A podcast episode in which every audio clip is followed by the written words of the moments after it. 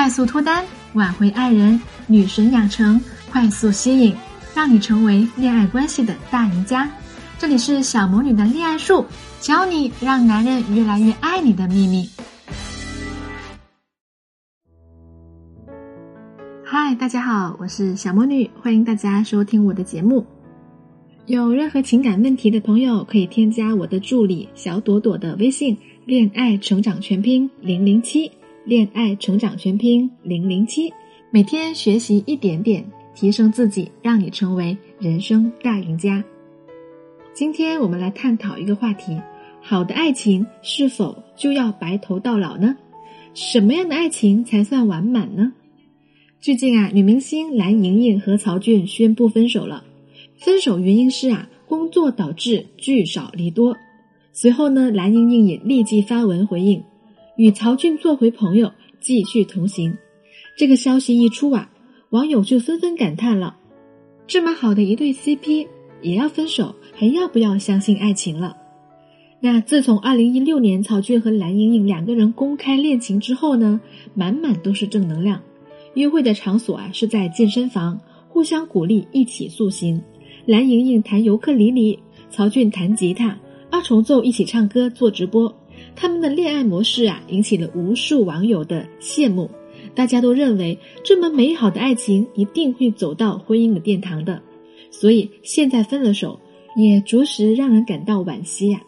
那好的爱情其实啊与结果无关的，分手是不是就意味着要给这段感情评一个劣字呢？回答这个问题之前，我们应当想清楚另外一个问题：爱情的初衷是什么？当我们决定开始一段爱情的时候，是因为这个人对我来说有吸引力，我想跟他在一起。为什么他能够吸引到我？那是因为他身上有我需要的东西，我跟他在一起能有所收获。那爱情的本质呢？是价值交换，是互惠互利，而走到最后呢，只是一种美好的愿望，与爱情的质量高低无关的。大家还记得在去年年底杨幂官宣离婚吗？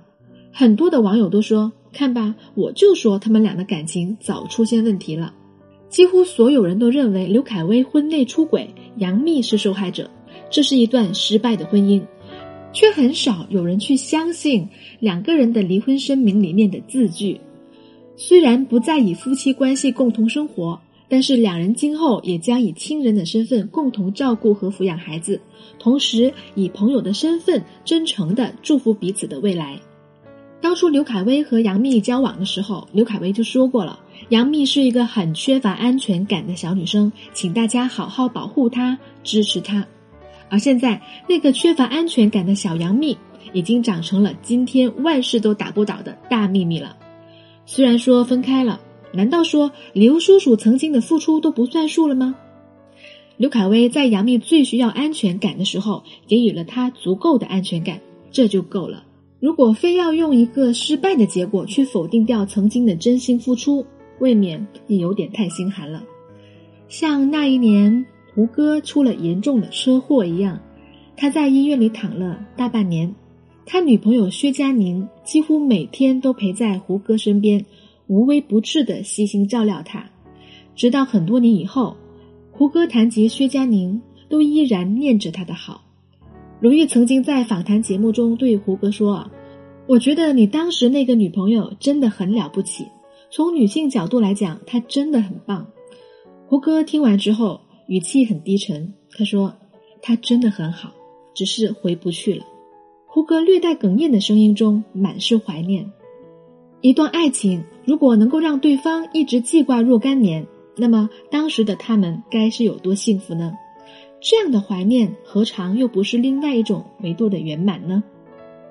在去年八月啊，马思纯和欧豪宣布分手，两个人为期一年的感情在官宣分手两个月后，马思纯偶然一次开直播跟粉丝互动，有人在弹幕中问到分手的原因，马思纯笑着回答说：“分手并不是件很可怕的事情。”只要知道爱自己最重要，问心无愧最重要。他更呼吁大家过好自己的生活，不要轻易的去判断任何一个人是好或者是不好。在当时很长的一段时间里啊，欧豪因为跟马思纯分手，遭遇流言的重创，被冠上渣男的头衔。马思纯的这一个举动呢，无疑救对方于水火之中。你我的爱情虽然不能够再延续，但是却不会影响我为你雪中送炭。这或许也是爱情完满的另一种形式。未必所有的爱情都能够走到终点的。回归爱情的初衷，享受在爱情中的自我成长，保持美的感受才是爱情的核心。如果一味的追求结果，忽略自身的感受，反而本末倒置了。相信关注香港娱乐圈的人呢，都听过一个名字——刘銮雄，身家无价的富豪，常年混迹在女明星之中，俗称“女明星狙击手”。当年的香港娱乐圈热闹程度不亚于今天。各个女明星呢，为了嫁入豪门，轮番上演戏码。据说呀，李嘉欣为了让刘銮雄娶自己过门，半夜的打电话给刘銮雄的妻子鲍永晴，用尽各种脏词辱骂对方。而鲍永晴呢，当时已经患有癌症了，被这么一下，身体状态变得更加糟糕了。她就把电话直接递给了丈夫。宝永晴天真的以为听到电话那头吐脏话的李嘉欣。丈夫会呵斥对方，维护自己的家庭，可没想到刘銮雄面不改色的与李嘉欣暧昧寒暄。这段婚姻让宝永琴受了太多的伤害，无论是身体上的还是心理上的。可是她却选择一忍再忍，不过是觉得他们相识于微，帮助他赚得人生第一桶金，陪他打赢天下，同甘共苦不容易。怎么能轻易放弃这段感情呢？忍气吞声、委曲求全的结果是，丈夫身边的插足者不断，最后忍无可忍，以致惨淡收场。从小到大，旁人只告诉我们，走入婚姻殿堂的爱情才是幸福的，却没有人告诉我们，被婚姻桎梏的爱情未必有幸福可言。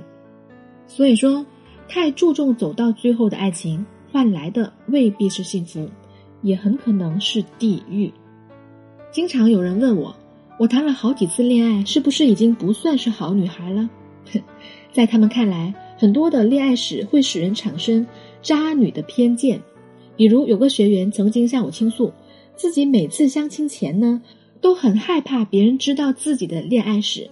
她谈过五个男朋友，说出来都觉得很别扭。她说，大家都觉得。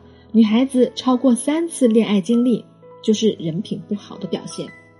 可事实上呢，分手才是成长的进阶版。